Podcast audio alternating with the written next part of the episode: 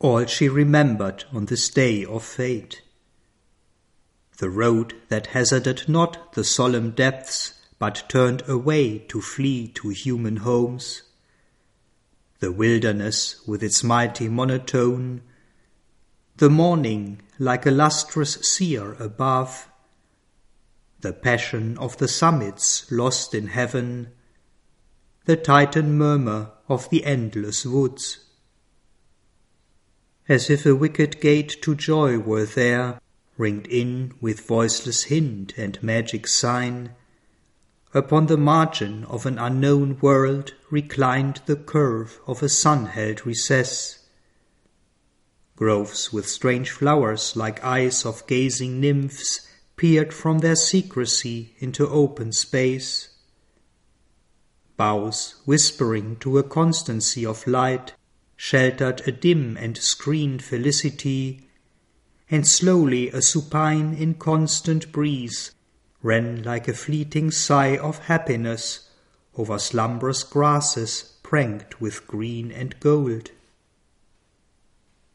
Hidden in the forest's bosom of loneliness, amid the leaves the inmate voices called, sweet like desires enamored and unseen, cry answering to low insistent cry.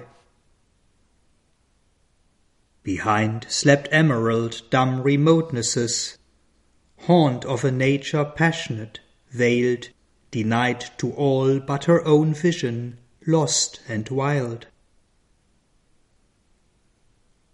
Earth in this beautiful refuge, free from cares, murmured to the soul a song of strength and peace. Only one sign was there of a human tread. A single path, shot thin and arrow like into this bosom of vast and secret life, pierced its enormous dream of solitude. Here first she met on the uncertain earth the one for whom her heart had come so far. As might a soul on nature's background limned stand out for a moment in a house of dream, created by the ardent breath of life, so he appeared against the forest verge, inset twixt green relief and golden ray. As if a weapon of the living light, erect and lofty like a spear of God, his figure led the splendor of the morn. Noble and clear as the broad peaceful heavens, a tablet of young wisdom was his brow. Freedom's imperious beauty curved his limbs. The joy of life was on his open face. His look was a white daybreak of the gods. His head was a youthful rishi's touched with light. His body was a lover's and a king's. in the magnificent dawning of his force, built like a moving statue of delight, he illumined the border of the forest page. Out of the ignorant eager toil of the years, abandoning man's loud drama, he had come, led by the wisdom of an adverse fate, to meet the ancient mother in her groves. In her divine communion he had grown a foster child of beauty and solitude, heir to the centuries of the lonely wise, a brother of the sunshine and the sky, a wanderer communing with depth and march. A Veda knower of the unwritten book, perusing the mystic scripture of her forms, he had caught her hierophant significances, her sphered immense imaginations learned, taught by sublimities of stream and wood, and voices of the sun and star and flame, and chant of the magic singers on the boughs, and the dumb teaching of four footed things. Helping with confident steps her slow great hands, he leaned to her influence like a flower to rain, and, like the flower and tree a natural growth, widened with the touches of her shaping hours. The mastery free natures have was his, and their ascent to joy and spacious calm. One with a single spirit inhabiting all, he laid experience at the Godhead's feet. His mind was open to her infinite mind, his acts were rhythmic with her primal force. He had subdued his mortal thought to hers. That day he had turned from his accustomed paths. For one who, knowing every moment's load, can move in all our studied or careless steps, had laid the spell of destiny on his feet and drawn him to the forest's flowering verge. At first her glance, that took life's million shapes impartially, to people its treasure house along with sky and flower and hill and star, dwelt rather on the bright harmonious scene. It saw the green gold of the slumberous sward, the grasses quivering with the slow wind's tread, the branches haunted by the wild bird's call. Awake to nature, vague as yet to life, the eager prisoner from the infinite, the immortal wrestler in its mortal house, its pride, power, passion of a striving God, it saw this image of veiled deity, this thinking master creature of the earth, this last result of the beauty of the stars, but only saw, like fair and common forms, the artist's spirit needs not for its work, and puts aside in memory's shadowy rooms. A look, a turn decides our ill-poised fate. Thus in the hour that most concerned her all, wandering unwarned by the slow surface mind. The heedless scout beneath her tenting lids admired indifferent beauty, and cared not to wake her body's spirit to its king. So might she have passed by on chance ignorant roads, missing the call of heaven, losing life's aim, but the God touched in time her conscious soul. Her vision settled, caught, and all was changed. Her mind at first dwelt in ideal dreams, those intimate transmuters of earth's signs that make known things a hint of unseen spheres, and saw in him the genius of the spot a symbol figure standing mid earth's scenes, a king of life outlined in delicate air.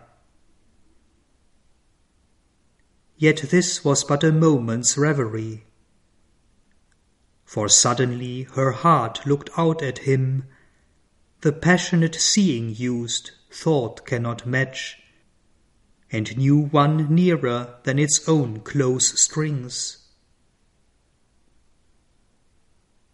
all in a moment was surprised and seized.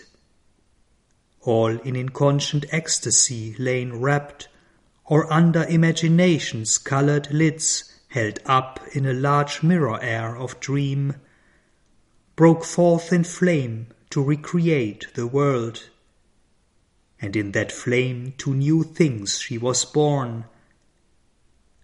A mystic tumult from her depths arose hailed smitten erect, like one who dreamed at ease, life ran to gaze from every gate of sense.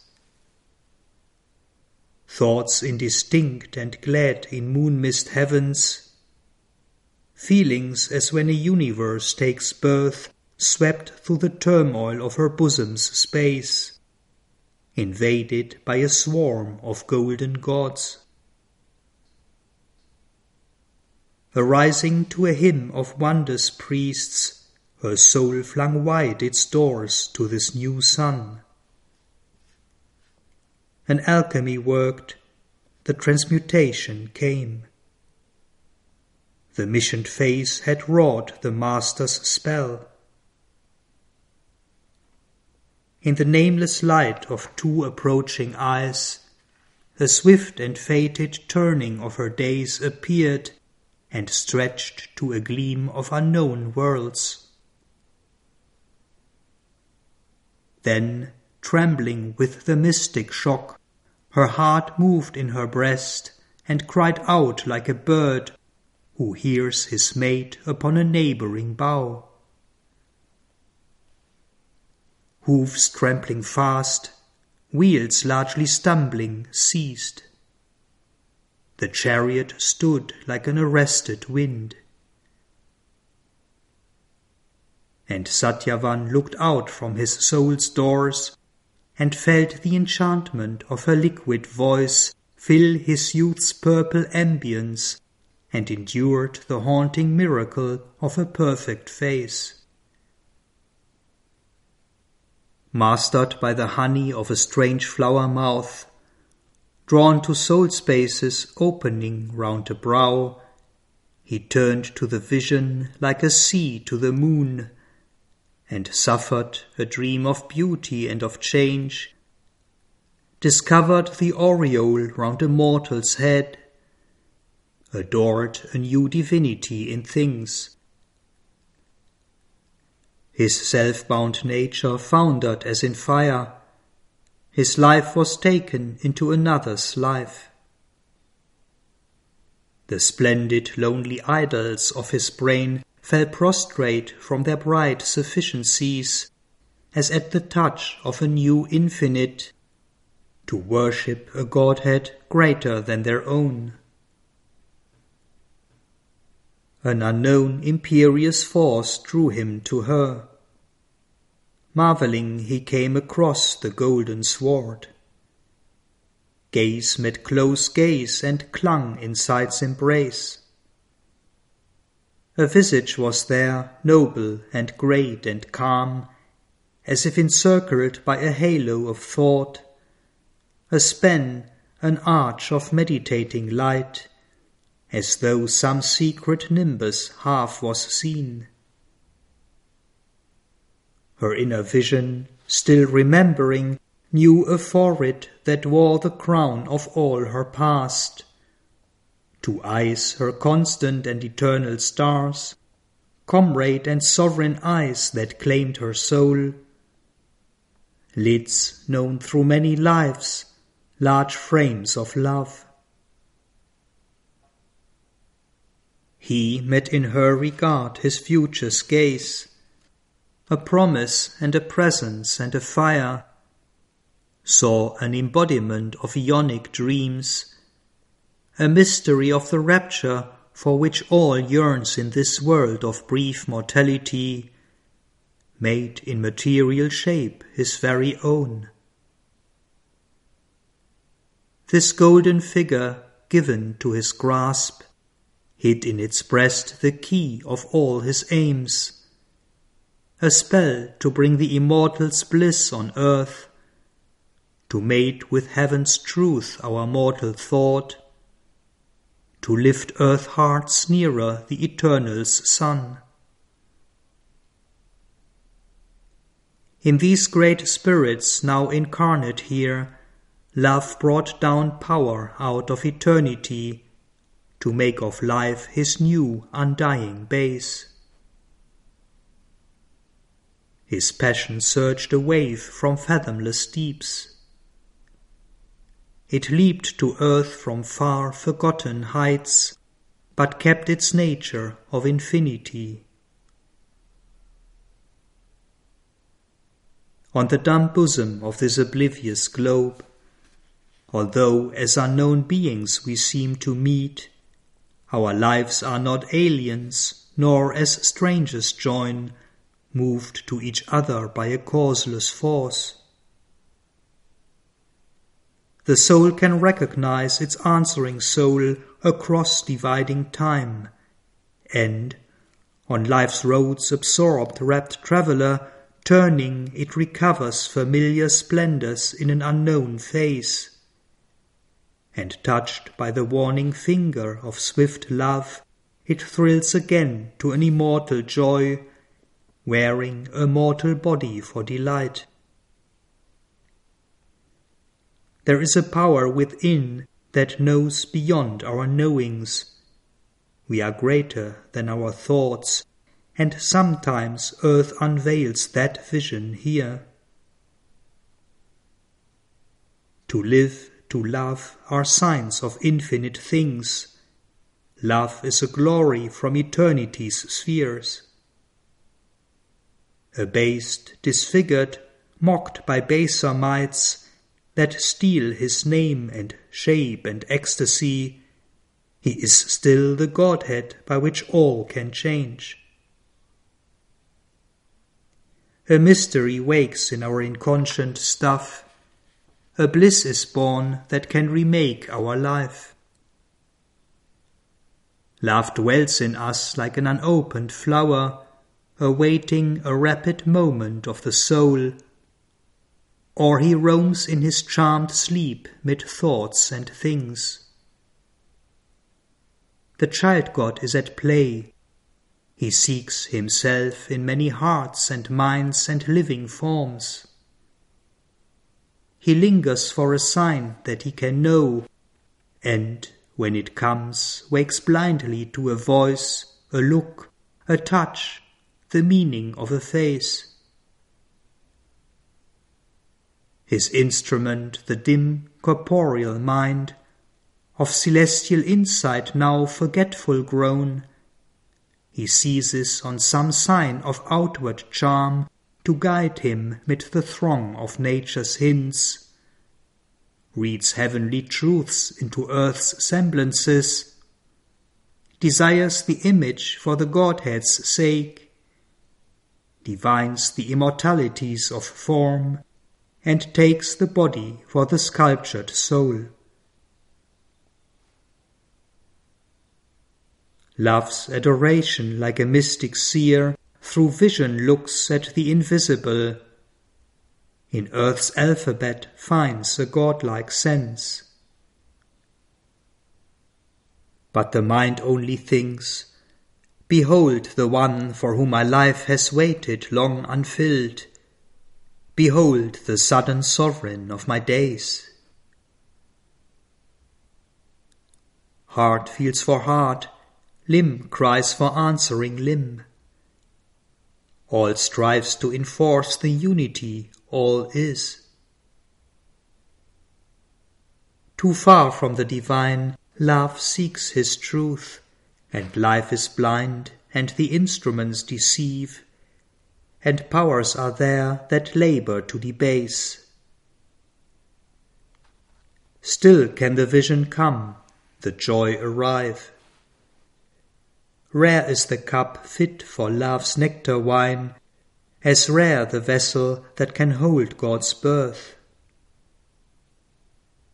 A soul made ready through a thousand years is the living mould of a supreme descent. These knew each other, though in forms thus strange. Although to sight unknown, though life and mind had altered to hold a new significance, these bodies summed the drift of numberless births, and the spirit to the spirit was the same. Amazed by a joy for which they had waited long, the lovers met upon their different paths. Travellers across the limitless plains of time together drawn from fate-led journeyings in the self-closed solitude of their human past, to a swift rapturous dream of future joy and the unexpected present of these eyes. By the revealing greatness of a look, form smitten the spirit's memory woke in sense. The mist was torn that lay between two lives. Her heart unveiled and his to find her turned. Attracted as in heaven star by star, they wondered at each other and rejoiced, and wove affinity in a silent gaze. A moment passed that was eternity's ray. An hour began, the matrix of new time.